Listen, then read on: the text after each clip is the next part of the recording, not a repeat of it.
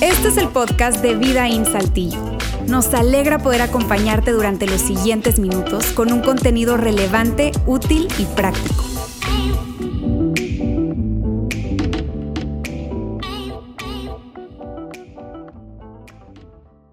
El psicólogo y escritor Tony Campolo dijo en alguna ocasión, de hecho lo escribió, estoy convencido, decía él, que no existen chicos malos, refiriéndose a las nuevas generaciones, sino chicos y chicas con demasiada información demasiado pronto. Demasiada información demasiado pronto. Y cuando piensas en esa frase, no sé si te pasa como a mí, pero yo digo, asintiendo, es cierto, eso tiene todo el sentido del mundo. Y es precisamente una frase que describe bastante bien lo que estamos o hemos decidido abordar y conectar con nuestras propias realidades en esta nueva serie que comenzamos la semana pasada llamada Madurez Artificial. Y y cuando decimos eso, probablemente tú te preguntas, ok, ¿a qué se debe el título? ¿De dónde sacaron ese título? En un momento vamos a saltar allá, pero déjame solo hacer un paréntesis porque tal como lo decía Luis y Dani hace un momento, apenas estamos nosotros, hoy no te imaginas la energía que hay aquí en este lugar, porque estamos en las nuevas, y lo puedes escuchar, en las nuevas oficinas del campus Vidaín aquí en Saltillo. Y si tú nos estás viendo hoy por primera vez, por primera vez estás conectando con nosotros o no has asistido a las instalaciones, no habías asistido a las instalaciones del Campo Saltillo, probablemente te estás preguntando, bueno, pero ¿por qué tanto alboroto por unas nuevas oficinas? Porque en los últimos meses hemos vivido una gran transición después de haber operado durante casi 11 años en unas instalaciones, las soltamos y estamos transicionando hacia esta nueva realidad. Estas son las oficinas y vamos desde aquí a construir el futuro y por eso eso es tan, pero tan emocionante para nosotros. Es nuestra primera vez de muchas primeras veces que vienen ahora para nuestro campus. Así que habiendo cerrado ese paréntesis, déjame entonces regresar al tema. Te decía, ¿de dónde sacamos esta, esta frase de madurez artificial? ¿De dónde extrajimos esta, esta frase? Bueno, hace algunos años eh, conocimos y hemos desarrollado una buena amistad, una gran relación con un autor eh, y experto en temas generacionales llamado Tim Elmore. Tim Elmore eh, de quien somos amigos, se decía, eh, pues acuñó esta frase en 2012 cuando escribió un libro eh, de ese título, precisamente, Madurez Artificial. Por cierto, te recomiendo la lectura del libro, es extraordinariamente revelador para todos aquellos que somos adultos significativos en la vida de cualquiera de eh, quienes vienen detrás de nosotros generacionalmente hablando. Pero Tim Elmore decía, ¿qué es madurez artificial? Bueno, madurez artificial es esa, es que eh, plantea como un dilema, un dilema entre dos grandes fuerzas o tendencias. Y voy a ponerte eso ahora mismo en pantalla para que lo podamos ver juntos. Habla, eh, Tim dice que es sobreexposición, el dilema al que están expuestos estas generaciones nuevas es esa sobre, sobreexposición a información, es decir, como ninguna otra generación en el pasado, esta generación está, o las nuevas generaciones están expuestas a información, a un flujo de información interminable, pero no solo eso, sino que están sobreexpuestas a esa información muy temprano en sus vidas, de hecho, antes de que sean capaces de manejar la mayor parte de esa información. Y por otra parte, y aquí está el dilema, están subexpuestos a experiencias de la vida real. Dicho de otra manera, se exponen a experiencias de la vida real mucho después de que están listos para esas experiencias. Por eso este gran dilema, sobreexposición a información, subexposición a experiencias de la vida real. Y eso nos lleva entonces a desarrollar o lleva a las nuevas generaciones a, a desarrollar una especie de sensación falsa de madurez. Es decir, Puedes ver entonces a un chico de cuatro años, a un niño o una niña de cuatro años y piensas, órale, parece de ocho, porque son muy despiertos, hábiles intelectualmente, muy, muy precoces, ¿sí? Ves a uno de ocho y parece de diez o doce, ves a uno de 12 y parece de 16, ves a uno de 16 y ya parece de 20 años, no solo biológicamente, sino con su respuesta hábil, rápida, ¿verdad? aguda intelectualmente. Pero luego ves a un chavo o a una mujer joven de 22 y parece de 12 o de 28 y parece de 18. Por eso algunos han acuñado esa frase que los nuevos 18 son los 28. Porque la falsa sensación de autoconfianza, ¿verdad?, va desvaneciéndose en la medida en que transcurren los años. ¿Por qué? Porque si no hay un balance entre la información a la que está expuesta un individuo y las experiencias que vive, entonces se crea una sensación de falsa madurez. Por eso la semana pasada escuchaste a Roberto decir que la enfermedad del siglo XXI, la enfermedad que hoy los psicólogos, la inmensa mayoría, señala como la enfermedad de, la, de las nuevas generaciones, es la depresión. Porque sin exposición a experiencias que complementen la información que obtengo, cuando entro a vivir esas experiencias, muy, muy, tarde, mucho después de lo que debía haberlas vivido, entonces me deprimo porque me doy cuenta de que no tengo lo necesario para enfrentar la vida adulta. Es por eso que hemos llamado a esa serie Madurez Artificial y es por eso es que es tan relevante, porque si tú estás, bien sea como papá, como abuelo, como tío, como padrino, tienes ahijados, como maestro en una escuela, no importa cuál sea el nivel, como coach de, algún equipo deportivo, tú estás frente a la gran oportunidad y a la responsabilidad al mismo tiempo de guiar a las nuevas generaciones para que no desarrollen una falsa madurez, sino una madurez artificial. Por eso es que veías en nuestro video que tú no quieres ser esto, yo no quiero ser esto, tú y yo no queremos ser esto. ¿Sí? maduros artificialmente. Y no queremos que nuestros hijos y nuestros muchachos sean esto. Queremos que sean esto. Queremos ser maduros realmente, verdaderamente maduros, con sustancia. Y por eso estamos tan emocionados al compartir con ustedes esta serie. Ahora, hay muchas razones por las cuales yo podría decirte y podríamos coincidir y repasar que las generaciones nuevas están enfrentando esto que llamamos madurez artificial. Insisto, mucha exposición a información, poca eh, exposición a experiencias de la vida real. Y eso deja otra vez con un falso orgullo, falsa sensación de seguridad y cuando llega la adultez entonces se ven incapacitados para enfrentarla con éxito. Pero yo quiero mencionarte solamente algunas razones, porque el contexto en el que están viviendo nuestros hijos, nietos, sobrinos, etcétera, no está ayudándoles, no está ayudándoles. Mira, mira, mira hablando de contexto, qué es lo que ocurre cuando nuestras, nuestros hijos o las nuevas generaciones están creciendo en un mundo que está caracterizado básicamente por lo siguiente, está lleno de velocidad, lleno de velocidad. Hoy todo es más rápido que antes. Si una persona hoy le da clic a un enlace en una página web y enseguida aparece el relojito de Windows o ese arco iris dando vueltas de Mac, nos desesperamos y nos estresamos. ¿Por qué? Porque todo tiene que ser rápido. En un mundo lleno de velocidad, concluimos, y especialmente los jóvenes y adolescentes de hoy concluyen, lento es malo, lento es malo, lento es malo. Pero no solo eso, sino que el mundo en el que están creciendo las nuevas generaciones está lleno de conveniencia, por lo que han concluido difícil es malo. Mira, yo tengo un, un amigo, un hombre joven, amigo al que he mentoreado en algunos momentos de su vida, eh, y de quien luego de un par de años de noviazgo me enteré que había tomado la decisión de casarse y eso fue súper emocionante para quienes le conocemos, les conocemos y celebramos eso, pero Tristemente, después de casarse, apenas habiendo transcurrido un par de meses, dos o tres meses, tomaron la decisión de divorciarse. Ahora, yo no quiero sobresimplificar el hecho del divorcio, está bien, porque de ninguna manera es una decisión sencilla, pero lo que digo es, no sé si te parece a ti como a mí, es sorprendente la facilidad con la que lo que es difícil nos resulta tan incómodo que no podemos tolerarlo en nuestras vidas, especialmente hablando de las nuevas generaciones deshacerse de un compromiso tan importante, tan clave como el matrimonio, solo porque se enfrentan dificultades en apenas los primeros meses, es algo que concluirás conmigo que no es sinónimo de verdadera madurez. Entretenimiento es el mundo en el que están creciendo nuestros muchachos, un mundo lleno de entretenimiento y por lo tanto han concluido aburridos malos. Y no sé si te pasa como a mí, pero yo tengo un par de hijos, uno de 12 y una nena de 10 y podemos llegar a una fiesta, a un parque de diversiones o, a un mall cuando podíamos entrar libremente a un centro comercial. Y no han pasado cinco minutos y el dicho preferido de mis hijos es, qué aburrido. Papá, ¿me prestas tu tablet, tu teléfono? Quiero, quiero. Es, aburrido. ¿Por qué? Porque han, han concluido, aburrirse está mal.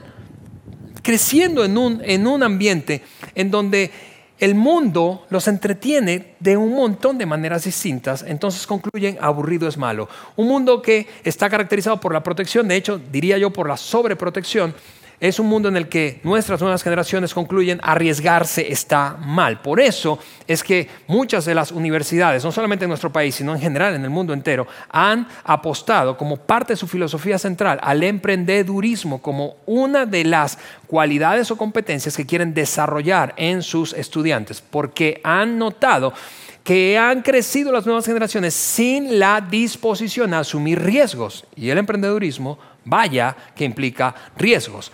Finalmente, un mundo lleno de privilegios, entonces la conclusión, consciente o inconsciente, es, esforzarse está mal. No, no, si estoy batallando con algo, no debería por qué estar batallando tanto. Por lo tanto, si me estoy esforzando o, o esto requiere demasiado esfuerzo en mí, lo suelto y hago otra cosa. Eso es hablando del contexto. El contexto no está ayudando a desarrollar verdadera madurez. Mucha información, pocas experiencias en la vida real. Mucha información, pocas experiencias en la vida real. Pero si fuéramos honestos, tú y yo como adultos, es decir, como padres, como tíos, como abuelos, como padrinos, como coaches, como maestros, tú y yo tendríamos que reconocer que no estamos ayudando demasiado a la verdadera, a la formación de verdadera madurez en las nuevas generaciones tampoco. ¿Por qué? Porque hemos invertido el orden de nuestra intervención en la vida de esas nuevas generaciones. ¿A qué me refiero? Déjame mostrarte otro par de tablas. En la infancia temprana, en la infancia temprana, entonces, la intervención adulta y la crianza en general de las nuevas generaciones está caracterizada por un, un sobreénfasis en la estructura y la organización. Agendas súper apretadas, tres academias, dos clases extras, una gran presión por horarios, horarios, horarios, horarios a lo largo especialmente de la infancia temprana, me refiero a kinder y primaria. Luego hay demasiada información, como ya lo hemos dicho antes, y un montón de responsabilidad. De hecho, hoy, hoy, hoy, hoy en día, un temor al que las nuevas generaciones están expuestas y es, que, las describe bastante bien, es ese miedo a perderse de algo. ¿Por qué? Porque la gran presión ejercida de, sus padres en redes sociales básicamente les lleva a concluir viendo el post de un amigo o una amiga que está haciendo tal o cual cosa, que está eh, eh, explorando tal o cual actividad, que está eh, fotografiándose en tal o cual lugar, los lleva a concluir, yo no me puedo quedar atrás. Es un miedo, un miedo a perderme de algo. Miedo a perderme de algo. FOMO es, son las siglas en inglés, Fear of Missing Out. Y, es, es eso lo que caracteriza nuestra intervención. Mientras que le damos muy poca libertad y espacio, muy poco espacio para la inocencia y, básicamente no hay exploración independiente. Todo es, piensa conmigo en eso. Yo vivo con mi esposa y, mis dos hijos en un fraccionamiento cerrado, una colonia cerrada. Eh, no hay carros ahí pasando a toda velocidad. Y básicamente no hay ni un niño, ni un niño andando en bicicleta sin casco, coderas, rodilleras. Y no digo que eso está mal, solo digo que en nuestra época eso no era lo que ocurría. Uno andaba explorando el mundo. Y si te caías, pues te levantabas. Y si te descalabrabas, pues te sanabas. El, punto es que cuando se trata de infancia temprana, así se ve en nuestra intervención, mientras que en la adolescencia se ve distinto. Hay mucha libertad y espacio, igual una sobreexposición de información, y mucha exploración independiente sin supervisión pero muy poca estructura y organización, muy poco espacio para la inocencia y muy poca responsabilidad. Y tú y yo sabemos, mira, como adultos, que para desarrollar madurez necesitamos este delicado balance de independencia, independencia por una parte, ¿sí? de nuestros adolescentes, de nuestros niños, de nuestros jóvenes mientras van creciendo, pero al mismo tiempo responsabilidad. Cuando no hay un equilibrio delicado en esos dos grandes elementos, no se puede madurar. Una persona independiente enfermizamente independiente, sin responsabilidad, es una persona egocéntrica. Y no dirías que, conmigo no dirías que es una persona madura.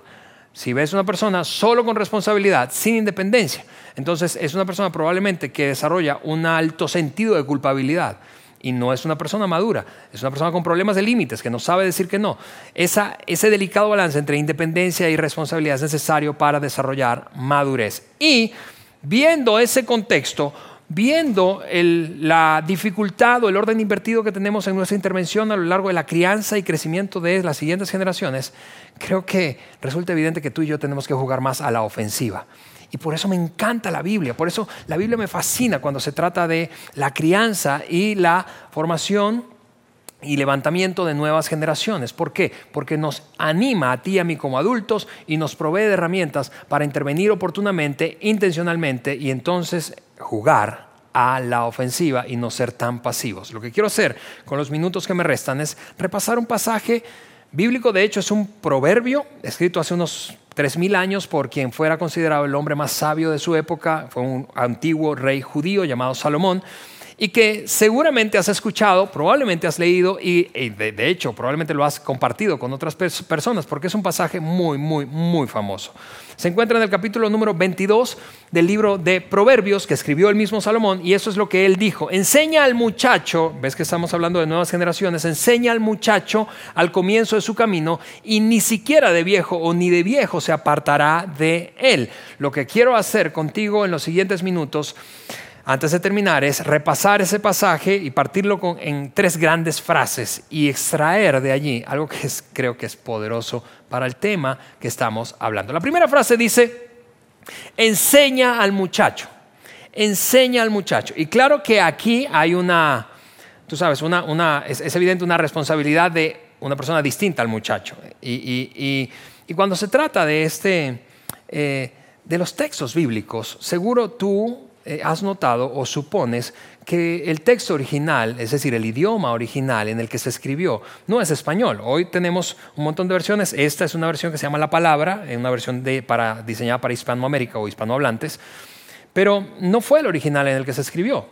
Hay tres idiomas en el que se escribieron todos los textos bíblicos, arameo, griego y hebreo. En este caso, tal como el resto del Antiguo Testamento, el, que, el idioma original es hebreo. ¿Y por qué menciono eso? ¿Por qué es importante? Porque en la traducción o transliteración de los términos o verbos de un idioma a otro se pierde muchas veces algo de la esencia del significado del que, en el que se escribió el texto originalmente. Hablando de la palabra enseñar o el verbo enseñar, el que se escribió, el que se usó fue shanak, esa palabra hebrea llamada Shanak. Shanak significa estrechar o cerrar una brecha, ¿sí? iniciar, disciplinar, entrenar o instruir. Y claro que cuando tú lees eso, seguramente coincides conmigo que ahí hay mucho más que una actividad teórica. Es decir, no está hablando cuando se usa o se escribió ese proverbio y se utilizó Shanak, como se tradujo después como enseñar, no está hablando solamente de tomar un libro y tomar notas.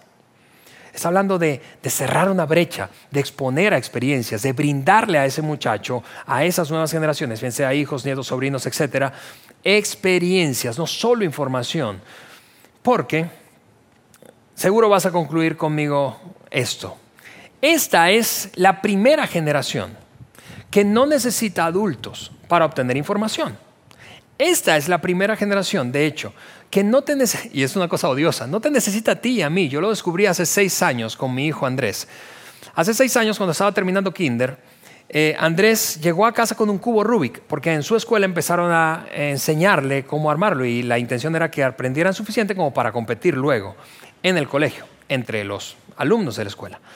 Y cuando llegó, yo tengo 44, en ese entonces tenía 38, yo decía, yo en 38 años de mi vida no he podido armar este cubo. ¿Qué voy a hacer? Yo todo eso lo estaba pensando, tú sabes, porque como buen papá yo no estaba mostrando que no sabía delante de mi hijo. Así que cuando él me pregunta eso, yo estoy pensando, ¿cómo lo resuelvo? Y mientras yo estoy pensando eso, él tomó mi teléfono, se metió a YouTube, seis años, se metió a YouTube y consiguió un montón de tutoriales y me dijo, listo papá, ya lo resolví. Eso fue terrible, fue humillante para mí porque me di cuenta allí que él no me necesita para obtener información. Pero si me necesita, si no me necesita para obtener información, ¿para qué sí me necesita? Para interpretar esa información, para cerrar la brecha, para ayudarlo a cerrar la brecha entre lo que sabe y lo que y cómo aplicarlo en su experiencia diaria. Para eso nos necesitan las nuevas generaciones. Regresando al texto conmigo, eso es lo que sigue diciendo luego de esa frase. Enseña al muchacho, ¿verdad? Shanak, al muchacho, al comienzo de su camino. Y eso es algo muy interesante porque está hablando de, preparar a ese chico, preparar a esa muchacha para el camino, no de preparar el camino para ellos. Déjame repetirlo.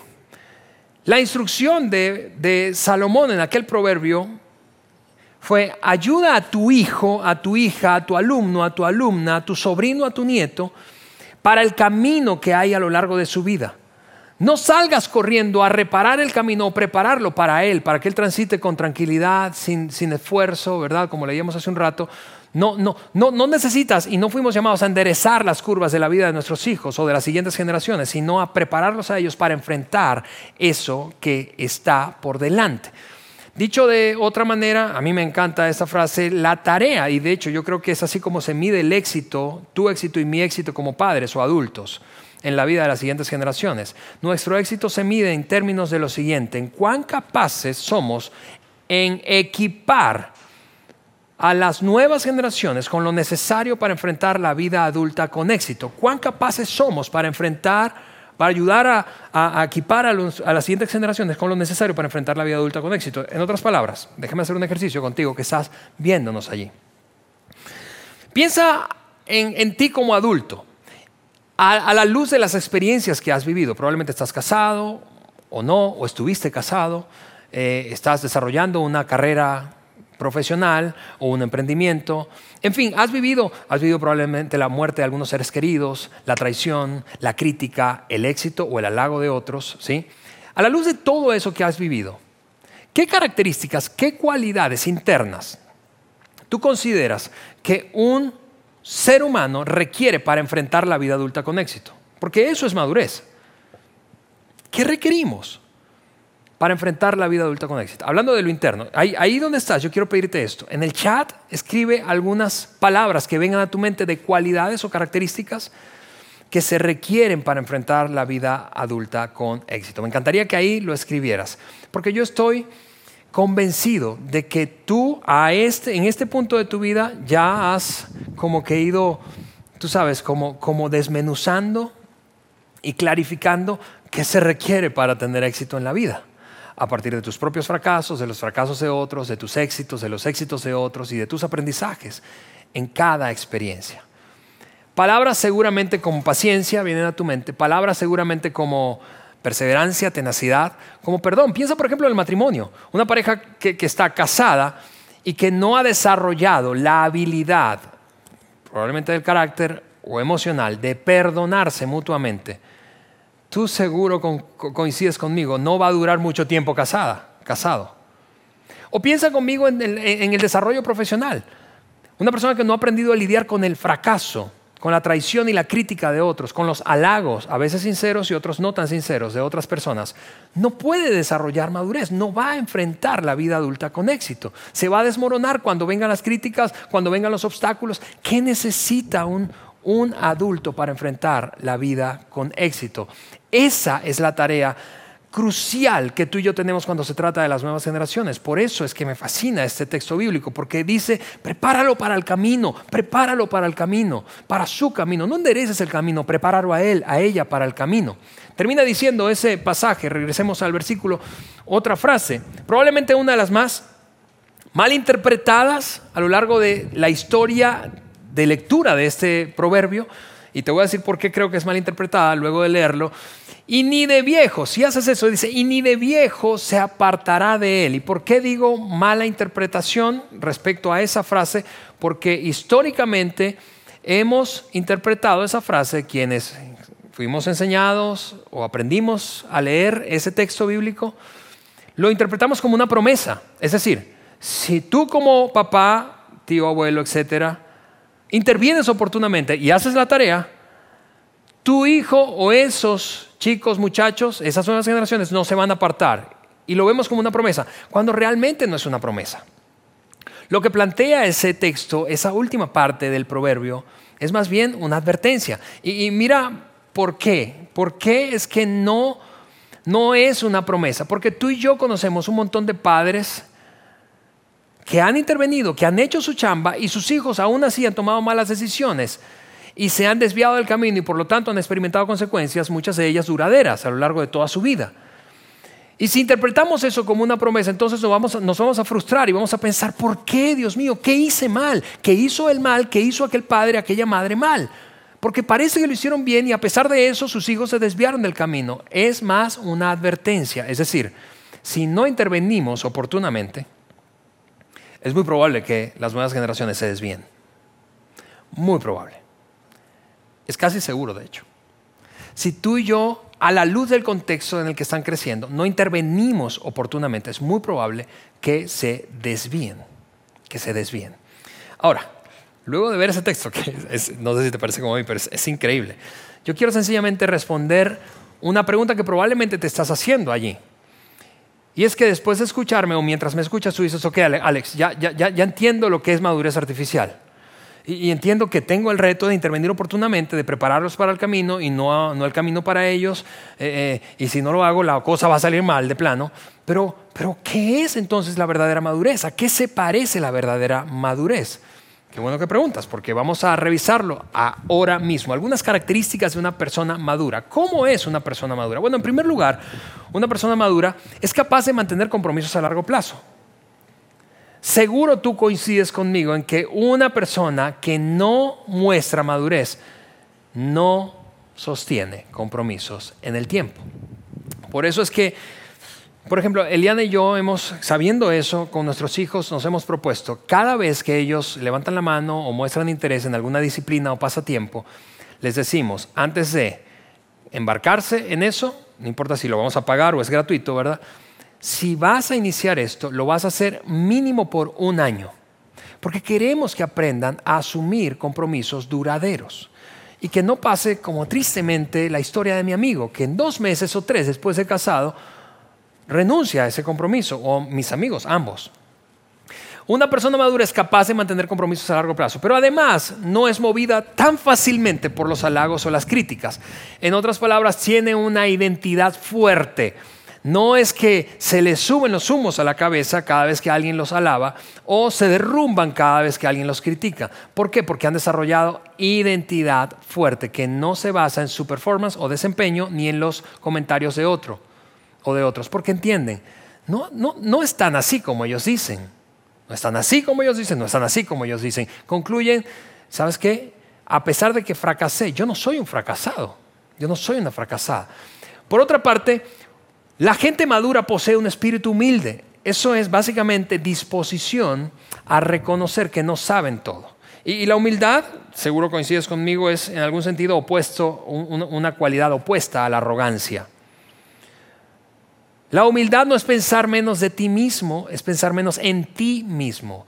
Y la gente madura es humilde. Seguro tú estás allí asintiendo conmigo. Por otra parte, la gente madura toma decisiones basadas en el carácter, no en las emociones. Es decir, aunque la vida va y viene, va y viene, ellos y sus emociones pueden ir y venir, ir y venir, sus decisiones no, no hacen eso, sino que están estables. ¿Por qué? Porque han predeterminado antes de sentir lo que sienten, vivir lo que viven, cómo es que van a tomar decisiones a lo largo de su vida.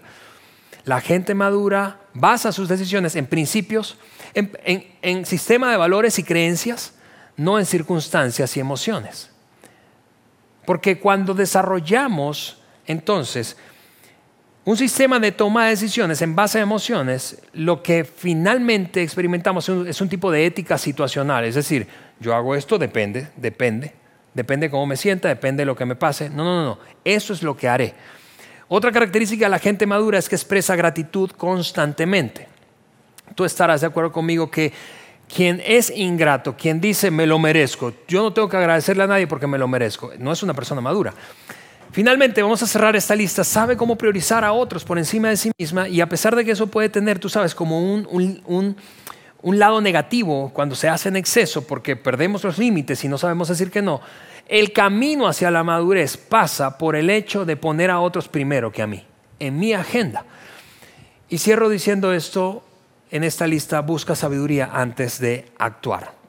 Así se ve una persona madura. Y entonces yo sé que probablemente estás pensando del otro lado, no manches Alejandro, pero ni siquiera yo tengo eso. ¿Cómo esperas que yo desarrolle una generación a mis hijos, nietos, ahijados, etcétera? Así si ni siquiera yo puedo cumplir satisfactoriamente con todas esas características.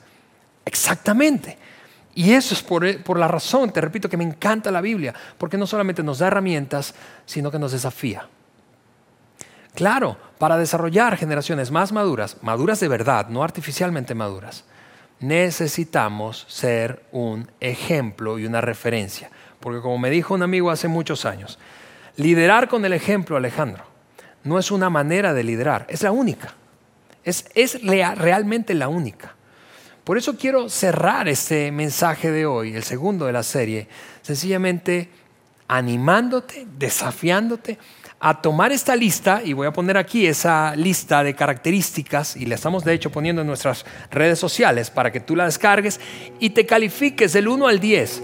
¿Cómo te ves a ti mismo, a ti misma cuando se trata de esas características de una persona madura? ¿Qué también te va en uno o en otro aspecto?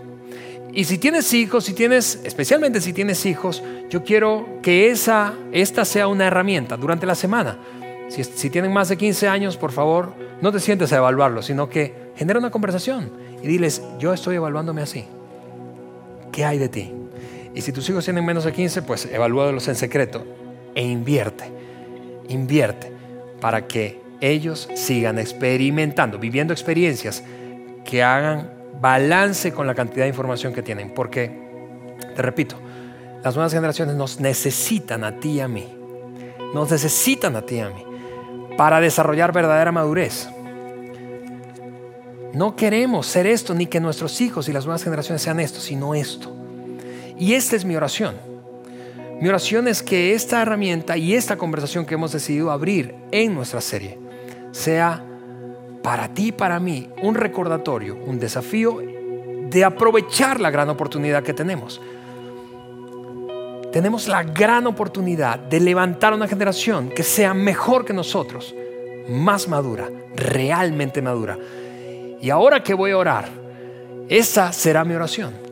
Que Dios te dé a ti y a mí el coraje, el valor y la determinación para no desaprovechar esa oportunidad. ¿Me permites orar? Después quiero pedirte que te quedes conectado con nosotros, escuchando este par de canciones que seguramente van a cerrar este momento inspirándonos. Señor, yo quiero darte gracias. Gracias por la gran oportunidad que tenemos frente a nosotros y gracias por darnos herramientas, Dios. Ayúdanos a cada uno de los que somos un adulto significativo para cualquiera que sea que venga detrás de nosotros, hijos, nietos, sobrinos, ahijados, etcétera, Señor. Para ser un modelo de personas maduras e inspirarles a crecer en madurez. Te pido eso en el nombre de Jesús. Amén.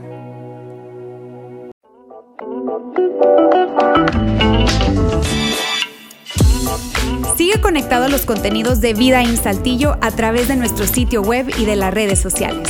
Muy pronto estaremos de vuelta con un nuevo episodio.